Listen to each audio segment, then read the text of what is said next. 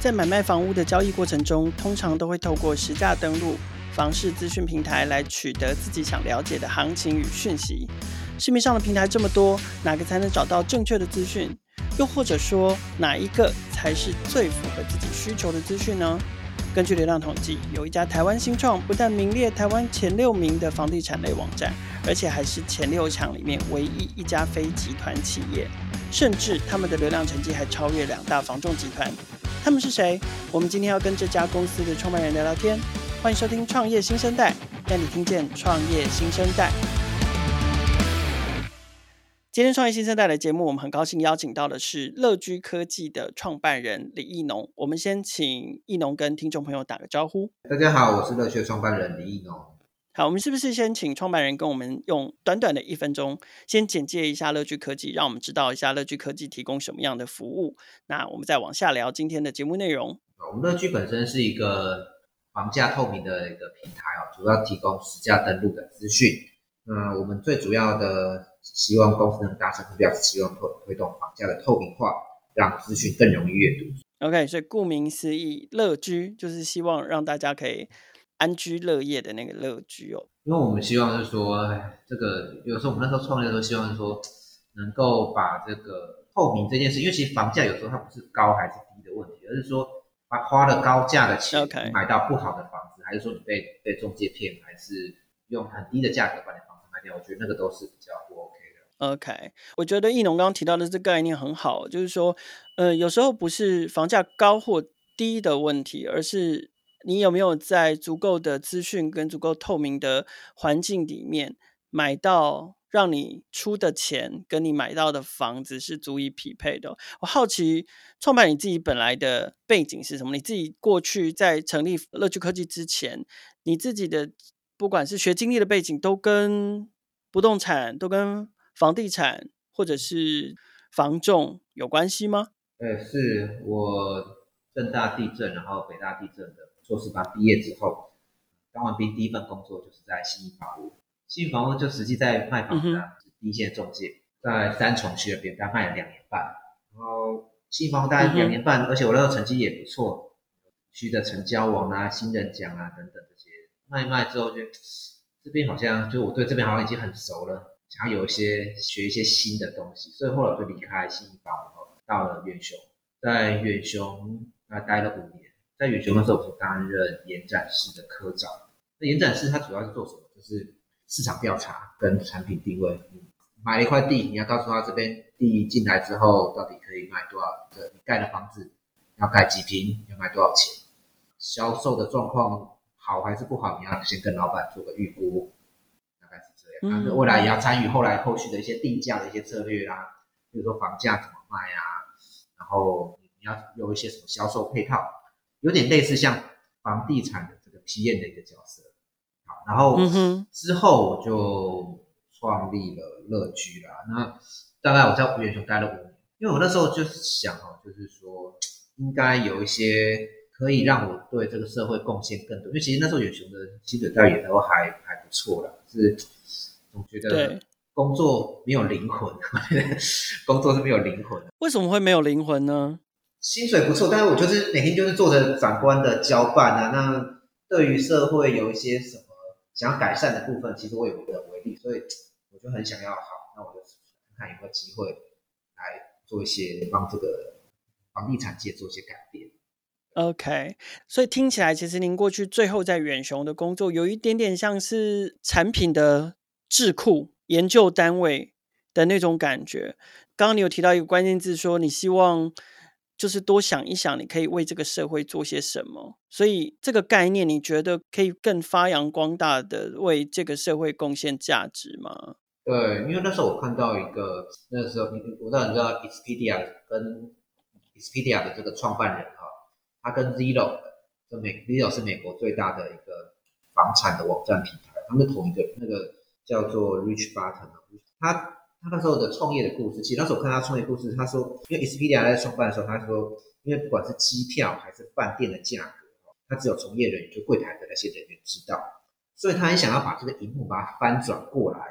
让这些一般的人也知道这些饭店啊或者这个机票的价格，所以他创立了 Expedia。所以那时候我我我那时候在不管是在做房仲哈，就是我因为我那时候做过房仲跟做在远雄，或者说其实我都有一些有一些想法，就是你当房仲什么样的房仲可以做得很好，它一定是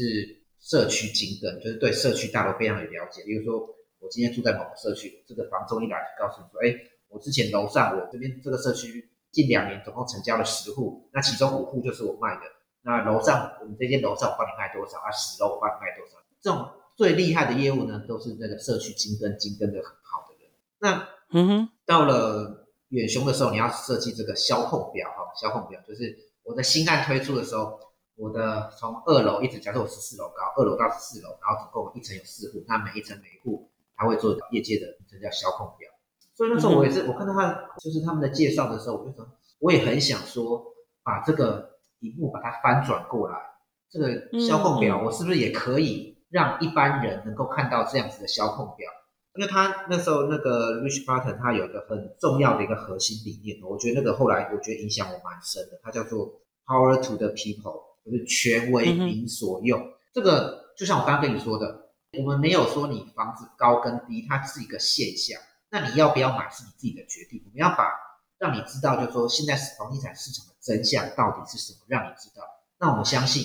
呃、嗯嗯，人就会有这些，你只要你只要有足够的资讯，那你就可以做出对自己最有利的决定。好，所以这就是我创立乐居最想要做的事情。所以最近设计哈，就是有一个非常让人家惊艳的一个功能，其实那个叫做抽屉模式，它其实某种程度就是把当时候的销控表把它做个荧幕的翻转，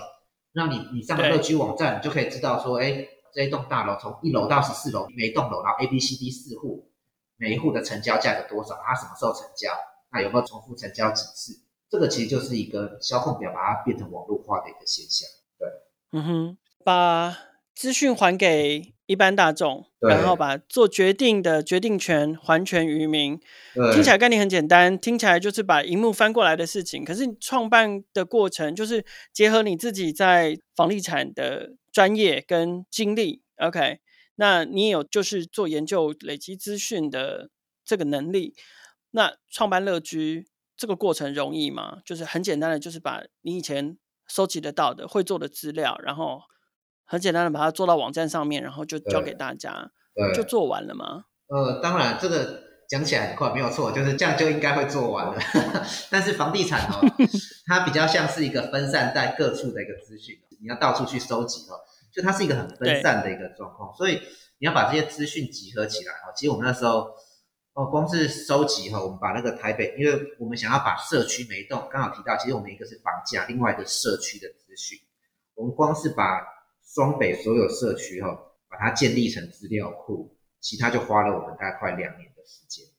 那时候哈，就是创立的时候，其实也没那么容易啦，就是其实要解决一些，一个解决资金。一个是解决人嘛，其实创业永远都是资金跟人，你要有资金来做这个事情，还要有人来帮你。我们想要的资金只是说把原本传统这个收集到资讯，把它做成这个业界的秘密，把它变成这个打开来，对，打开来的这件事情。那所以我那时候做的时候哈，其实我也怕不会成功啊，就搞不好很多人都觉得这个是一个，嗯、就像我那时候去跟每个人讲，他说啊，这个东西信义或永庆，他们只要一做，你就完蛋了。是啊，对，每个人其实都会这样，所以那时候我想说，我先来试试看到底怎么成功哈，就是关于资金的部分，所以我那时候就做了一份简报，去找我身边的同事跟朋友哈，来，我们想要，我想要做这件事情，你要不要支持我？那大概反正我大概弄了一大圈，大概应该讲了大概有十几次吧，所以最后总共有六个人来投资我，好，包含我老婆。那时候我就在想说，好。我基本上要能够，至少我身边的朋友都要能够觉得我会成功，才有成功的机会嘛。就是要是大家都觉得这个不看好或是不 OK 的话，其实是不会成功的。就是第一轮天使资金一定是来自于亲友了，我觉得。所以那时候包含我自己有赚的一些钱，那我自己当然拿最多的钱出来了，成为最大，那剩下就是身边人。那这样人的部分哈，那部分我就先找我妹妹进来，然后请了一些工读生，然后开始做资料的收集跟建制。那我们接下来问大家碰到问题，就是因为我本身不是软体工程师出身，那到底要怎么样找到一个软体工程师呢？很大的挑战啊！我一开始当然也是外包，其实当然没什么事，但是外包之后做出来的东西其实没有我想象的那么的完整。对，就是它可能会有拖延到了，所以后来我就去，我要想办法自己找 in house 的工程师。in house 工程师那时候，你一个没有营收、没有知名度，你到底要怎么样说服人工人家工程师来你的公司？哈，就是有时候你要请工程师，也不是说你付钱他就愿意来的。所以我们那时候除了开一零四以外，我做了一件事情，一样一样是募资，我上 Flying V 去募资。上 Flying V 募资，嗯，对，用这一招来募资，没有用这一招来争工程师。你现在说，很多时候哈.募资的重点不是募资，尤其是所谓的公开的曲目的时候，你看泽泽还是什么，大家重点不是在募资，其实大家在卖产品。募资的意义其实在这里，嗯、就是说我把募资放上去之后，为什么？其实它主要就是讲乐居的一些理念，能够让房价推动房价透明化，让资讯更容易阅读。因为你要还权于民的话，你的资讯一定要非常好阅读，你才有办法。嗯哼，所以那借此这个方式来吸引就是工程师的一个加入，所以我们那时候也是通过这样，然后找到我们的工程师。所以听起来这是一个越做越大坑的事情哦，就是说一刚开始想说很简单啊，我应该就是把荧幕转过去，我把资讯的透明度交给这个想要买房子的。一般的使用者来决定就好了，可没有想到他的在资讯架构上面要处理这么多的事情，不管是在资金上面或人才上面，都会需要越来越多人的投入。不过，我想现阶段至少我们走到现在，我们看到现在的乐居的平台上面，它其实提供了非常完整的服务跟功能。所以，可不可以请易农还是跟我们介绍一下，就是说现在我如何使用乐居这个平台呢？我们现在平台上哈，主要有三大主要的功能。第一个当然就是实价登录的查询，第二个呢叫做代售物件的整合查询，那第三个我们要做一个知识的传递，因为买房子可能一生就是一次，是教你怎么去解读这些数据，就我们提供很多数据，要教你怎么去解读。那首先介绍哈，我第一个实价登录，这大家应该都很熟悉哈。当然你就会问说，讲到实价登录就是提供房价的一个资讯，其实很多人就问说，哎，你这个资讯其实政府也有嘛，政府内政部也有。然后勇气、心意、五九一，巴拉拉什么东西通通都有，到底你们这跟他有什么不一样？哦，其实我要说的是哦，就以往这这件事情，其实很多人在问我们，就说你到底你们厉害的地方在哪里？其实你用过之后就会发现到底厉害在哪里。我要说的是，嗯哼，以网站的部分，它不会有一个超级厉害的功能，然后让对手无法超越。就像五九一，你去看它五九一所有的功能都是工程师可以磕得出来，但是其实至今哈。嗯没有任何的人能够就是做出一个比五九一更厉害的一个网站，因为我觉得哈，这个东西它是有很多细节而累积而成的哈，累积而成的一个竞争门槛。例如说哈，我们要实价登录最重要两件事情，就是你要做到它正确性，你查了一定要你资料要正确。像政府的网站，它的车位有拆车位的案子跟没有拆车位的案子会挂在一起，然后整个地图撒出来，就是全部通通都是，你就看到哎。我看到这一区，它有三十万的，有四十万的，有五十万的。那我到底我要听或者信任哪一个资料？所以我们会把一些把车位拆分，然后合并成社区，因为相同社区它会有相近的一个价格，它参考性是最高的。然后还有把一些特殊的交易把它剔除，例如说有些人他明明就是亲属间的交易，这边都是行情三十万，那突然有笔二十万，那你去跟卖方说，哎，我这边明明最低就是二十万，我要二十万买，这其实很难的啦。就是你会觉得说房价这边涨不可思议，而其实应该得到正确的资讯是这边的行情应该是三十万，而不是你看到那一笔最低的二十万，因为那是人家是亲属间交易。那再来就是一个说正确性以外，我们改善正确性，其实我们有组人专门在做这个资料校正的一个正确性的问题。那还有个叫易懂哈，相对于其他的网站，其他提供私家登录的一个网站，他们都是用所谓的列表模式来作为整个网站发展的主轴。就是搜寻成一张列表，那我们比较偏向是地图的模式。比如说，当你是地图模式思维的时候，你整个网站设计会不一样。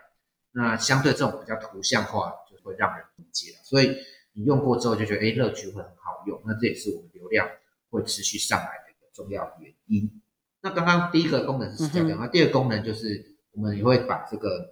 例如说你想要买一个社区，你可能要去永庆啊，去信义啊，去五九一找这个社区上所有的物件。而且其实你搜寻到，比如说五九一打开来，哎，你看到有三十个物件，但其中真正只有十个，因为其中二十个是重，五九一重复刊登的问题。那所以我们做了一件事情，然后用爬虫的一个方式，我们整合了所有网站的销售物件，而且并且把同一户它做合并的显示。那也就是说，你在乐居上，你就看到，哎、这个一百户的社区之前可能有五十笔的交易记录，然后几号几楼在哪里，然后现在二手市场总共有二十户在卖，各是哪二十户，然后下面还有就是说，你可以连到他们的一个五九一连到信，那同一件物件，它下面可能有三个三个网站在一起卖，所以这个功能也是非常方便的，就是把代售物件做的整合。那最后一个就是我刚刚提到的哈，数据它其实需要被解读的哈。就是你看这么多数据，其实很多人会希望说，哎，有一个人能够告诉他这个社区它它到底的一些优缺点，这可能只有一些在地专家才知道的一些事情。那其实很多人会想要，就是有人能够协助你解读数据，所以我们就做了，比如说像是乐居的笔记啊，针对一个建案，每一个新建案去做一个我们的私调人去做撰写，然后区域的分析，然后购物的观念你到底。你现在到底是不是买房的时机呀？今年的房子到底好不好啊？哪一区比较好？哪一区比较有发展潜力？等等的一系列的这些知识哈，那我觉得都是这些这三个大概就是我们最主要的一些功能。那我觉得三个合起来，应该也是我们跟其他的网站稍微不同的地方。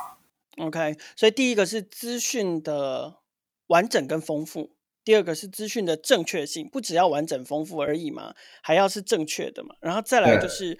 整合跟分析，整合化的呈现，OK，方便大家可以旁征博引。看完 A 资讯之后，可以快速的找到其他相关的 B、C、D、E 的资讯。然后再来就是有像乐居笔记这样的，里面有看屋笔记、有买屋观念等等的，什么房地产指标等等的这些资讯，教大家解读这些资讯哦。对。那可是我在网站上面还看到另外一个功能，叫做乐居验屋，这好像是新功能、新服务。哎，对，因为其实哈，我们其实现在新的服务其实都是希望围绕着透明这件事情，就是你解决了房价的问题之后，其实我花了一千万、两千万买了一栋房子，但是到底这房子到底买的品质怎么样，好不好？其实以往我不知道你有没有买过房子的经验，其实在教我的时候，我自己以前也是一样，就是建商带你晃过一圈，然后哎，把钥匙交给你，权状交给你，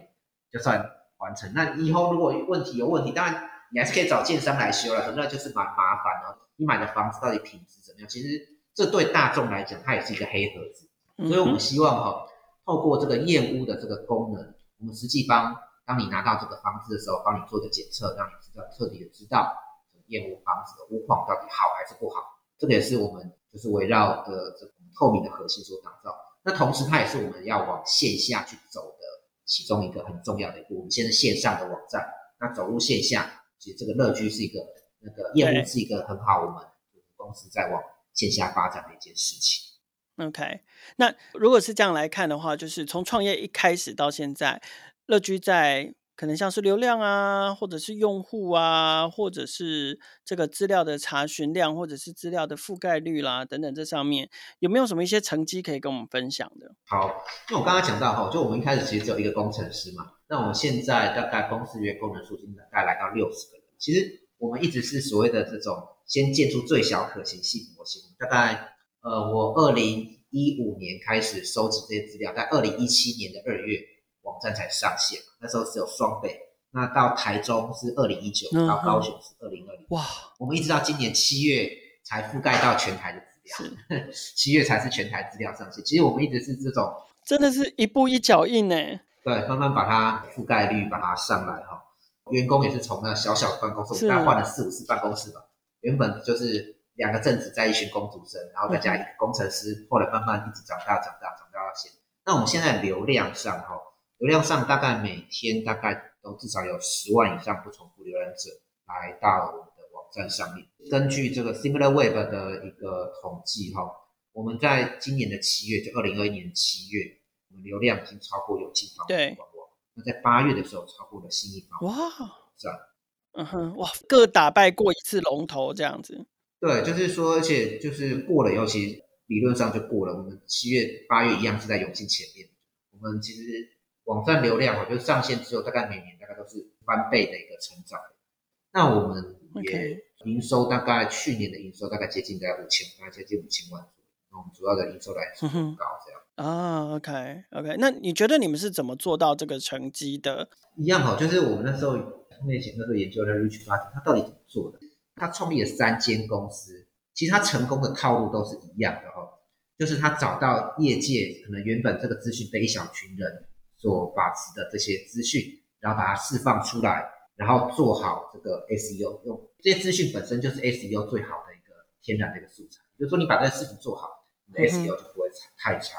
所以其实我们就是专注把界面设计好，然后做好 SEO，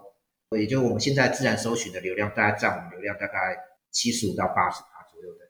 自然搜寻的一个流量，那你你不管打每个社区的关键字，或是打实价登录，或是打甚至你打燕屋，燕屋这是我们今年七月才开始新的服务，七月底，对对对，才新的服务，这非常新哈，所以我们现在也，就是说我们其实就是把 SEO 做好，然后把内容做好，其实它的流量自然就就就上来。其实这个是我从他那个 Rich Button 上面他身上看到，就是哎。原来只要把这件事情做好，那因为你看到他做的是旅游业、房产业跟求职业，其实这完全没有相关的，那他就是专注的把这一个共通性，那他的公司其实就成功。那我觉得我们按照这样子的套路，应该也是有机会。那实验结果的确也是的，目前的成果是不错的。OK，可是你刚刚有提到说，你们今年目前营收已经来到了五千万。呃，去年，那今年应该会再不超过一点。呃，去年。对。防疫广告，所以你们的商业模式就那么单纯，就是在网站上面有广告这样？呃，我说明一下哈，就我们广告其实是，当然你看我们哈，前面我介绍我们都是一个呃网站公司，就是房地产实价登录网的网站公司，就网站平台这样子。对对对，但其实我们真正其实是一个广告投放跟数据的一个公司。那你把这个流量做好的时候，其实你可以收集到非常多的地方的数据。那我们主要的营收来源有两个。一个是我们站内的广告，就是在站内卖 banner 啊，卖什么等等那些广告，站内广告。那第二个其实是一个投放，投放的部分，我我举个例子哈，就是说，假设我今天建案他在内湖区要新开一个建案，那以往呢，他们怎么怎么来卖他的房子？其实就是请他招了很多跑单，把他联络他以前旧的客户嘛，然后呢，户外看房，然后去发 DM 嘛，打报纸这些这些事情。那我们怎么做？我们其实可以，我们就会接他的数位广告，帮他投放给近三个月内曾经查询过内湖区实价登录的人。其实查内湖区实价登录的人，这某种程度就是已经是他这个案子时间还相当准的课程。那我们透过这样子的一个投放的方式，等于说也让建商降低它的广告成本，找到比较精准的买方。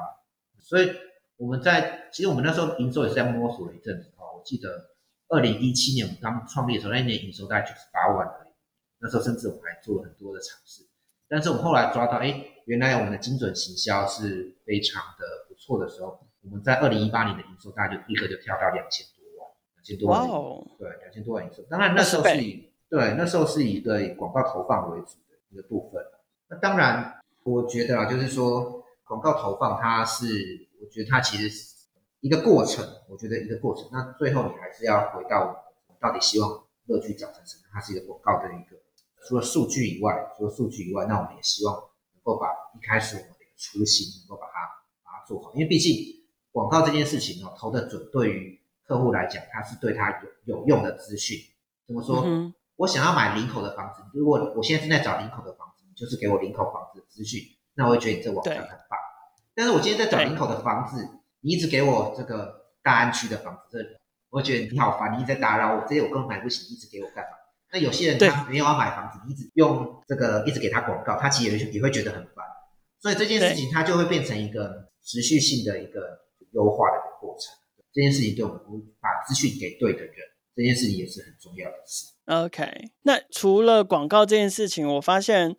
就你们真的也很多角化经营哦，就是一农你自己还经营了 YouTube 频道，对对啊，然后我发现你们里面的那个议题设定跟内容其实都很清楚哦，然后而且主题也很多元性，为什么要做这件事情？这是纯粹为了宣传吗？还是？对，这个就我们刚刚提到，就是我们希望能够解读一些资讯啊。当然那时候我想要做这件事情哈、哦，嗯、其实因为我们乐居是 AppWorks 的团队哦，就我有一件印象很深刻，嗯、就是我们在 Demo Day 之后。就是在呃 AppWorks 毕业前最后一堂课，那时候是 AppWorks 大家长的林之成，林之成来帮我们上课，对，Jamie 来帮我们上课。嗯、那时候他就说哈，他分享他怎么把 AppWorks 做起来。那时候他就是做一个是做网站，一个是个人的部落格。他那时候很一直告诉我们说，好，你一定要做这两件事情。他说你你要创业一定要有这个双引擎，有除了网站以外，部落格也不能荒废。那当然，部落格在现在演变，其实那时候早期是类似像皮特邦那种部落格哈，但是现在演变其实像 YT 这种东西。那你做这个事情，它到底有什么好处？其实它最重要的事情叫做建立信任感。因为在这个网现在这种资讯爆炸跟网络世界，其实我觉得信任是一个最珍贵的资产啊。就是说，嗯哼，你消费者或者是使用者，他要信任一家公司其实是比较难的，但是他要信任你这个人是比较容易的。所以我不管是在 FB 或者是在 YouTube，我都是用我个人的名字，只要搜寻李亦农，你都会看到我自己的，就就会看到我的名字哈。就是说。我觉得，既然我们要做出透明，我本身就是也是要让大家能够信任，那就是用的实际的名字，我没有用一些什么在弄的额外的什么艺名来来跟大家宣传。我我就是代表乐居，我就是乐居的创办人，我叫李亦农。那我对我讲话负责。基本上，我觉得这个是一个嗯，一个它会有一个互相加成的一个，让这个本业也可以互相成长哈。那这个也是跟同业最大的不同。我觉得这个再回来前面就是说。因为其实像现在呢，比较第一流的企业，像是 Facebook 啦，或是 Elon Musk 的，他们其实都是第一线出来，就是我就是公司的发言人，我讲话代表公司。那我也希望乐居能够也是这个样子的，用个人的这个形象来把这乐居怎么带起来。所以这就是我经营 YouTube 的最主要。嗯哼，乐居接下来还有一个行动哦，就是即将要在今年的第四季要登上创柜版，然后在我们节目播出时间的在隔两天，呃，就是九月二十四号要召开线上的说明会哦，我想请。亦农跟大家分享一下，就是说乐居登陆创柜板的这个动机，还有你你们觉得登上创柜板对于你们这家公司，你创办乐居这家公司的那个意义是什么？还有最后是不是也利用一点点时间跟我们分享一下？那接下来登上创柜板之后呢，乐居接下来发展会是什么？好，就是创柜板对我们其实哈、我最主要的是做不是募资啦。其实我们刚刚有强调，就是说很多时候你这个对外的大众募资，它重点不是募资，而是一个行销哈，就是。嗯哼，我们希望把这讯息哈，就是把它铺出去。呃，我们登上创柜板，其实对内跟对外其实都是有一个，我自己觉得就是经过这样，其实都是有一个蛮大的一个影响。对内哈，对内就是因为创柜板就是你要符合就是 IFAS 的规定，要做好内机内控。这个其实就是我们在长大的时候，一个公司在长大的时候，它必经的一个过程。尤其我们从二十几人，那前二零一九年就去年，在前一两年才二十几人，然后就瞬间暴增到那么多人。其实你很多的一些中阶主管或是一些管理制度，它都必须要是一个比较比较定型的，就是它要需要有一个规范或者一些内勤内控的一些流程啊，这样子你公司才比较会比较稳定。那正好创柜板是政府提供这样子的一个资源，所以我们就去申请，申请的也过，那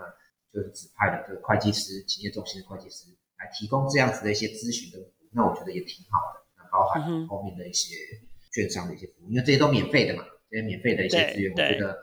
我公司既然到了这个阶段，那有这样资源，那就应该来去申请看看，帮助自己把公司再往下一个阶段迈进。对，对，我们因为我们都会开月会哦，这对公司的同事其实也是一个很正向的一个影响哦。大家会有比较高昂的士气，觉得哎，我进到的是一个比较有未来发展性的。因为其实现在的现在的年轻的是哦，他会很在乎说他进的公司未来有发展性，他们跟着公司一起成长哦。这个，嗯哼，我觉得对于这人才的吸引力其实是蛮够的，尤其是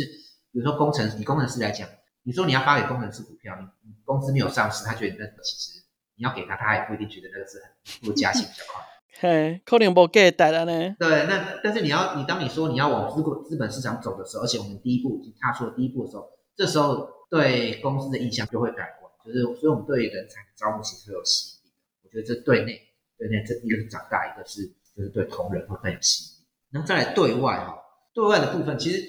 当然现在很多人在教人家怎么募资啊，或者什么之类的。但我我自己觉得，就是我们其实很少去去找创投去，对，去拿钱。我们很少做这件事啊。就是我基本上没有，我觉得要把这个时间花在这里，不如我认真把创产品弄。当然不是说这件事情不重要，而是说我后来在想说，那有没有一个方法，我先找到哪些人对我们是有兴趣？因为市场上创投这么多家，也不是每一间都对我们有兴趣，所以。当我们把这个创柜的资讯把它发出去的时候，其实自然就会吸引到很多就是我们潜在的投资者来跟我们联络。对，我们自从把这个影片发出去之后，几乎每个礼拜都有创投来拜访，就是非常多的人。那这样当然我们也可以建立，就是说，哎，到底我们这样我就知道说，哎，原来我们有这些潜在的投资者。那未来如果真的我需要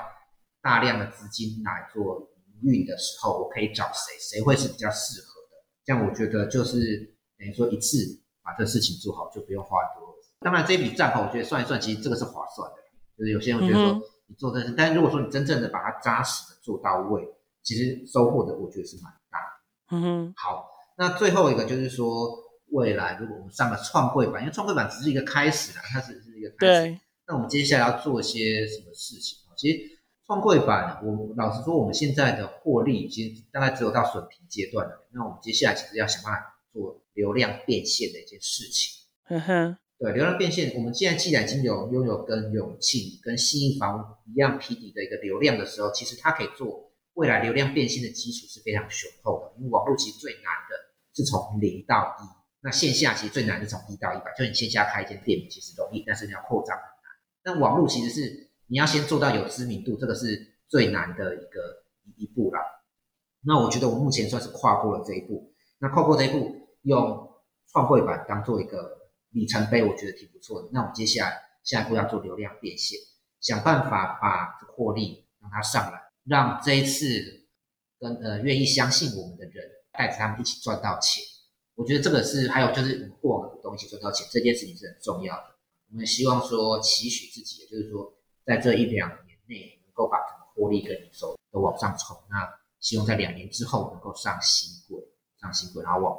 创柜的方式来前进。这个就是大概我们目前的主要规划。好的，一个新创公司所打造的房价资讯平台哦，能够足以跟两大房仲集团匹敌，让我们期待乐居接下来登上创柜板之后会有更多更好的发展。今天非常感谢乐居的创办人李义农。来到创业新生代的节目接受我们的采访。创业新生代每周都会固定更新，除了采访科技跟商业模式创新的创业家故事外，我们的议题也扩及创业成长、数位科技的产品与服务，值得大家支持的群众集资计划，以及改变影响社会未来发展的社会创新企业。创业小聚的朋友，除了可以在 Sound 上听见每一个创业新生代的故事，也可以在 First Story、KKBox、Apple Podcast。Google Podcast 还有 Spotify 上听见，欢迎大家随选收听、订阅、分享、留言评价，和我们一起共同关注创业新生代。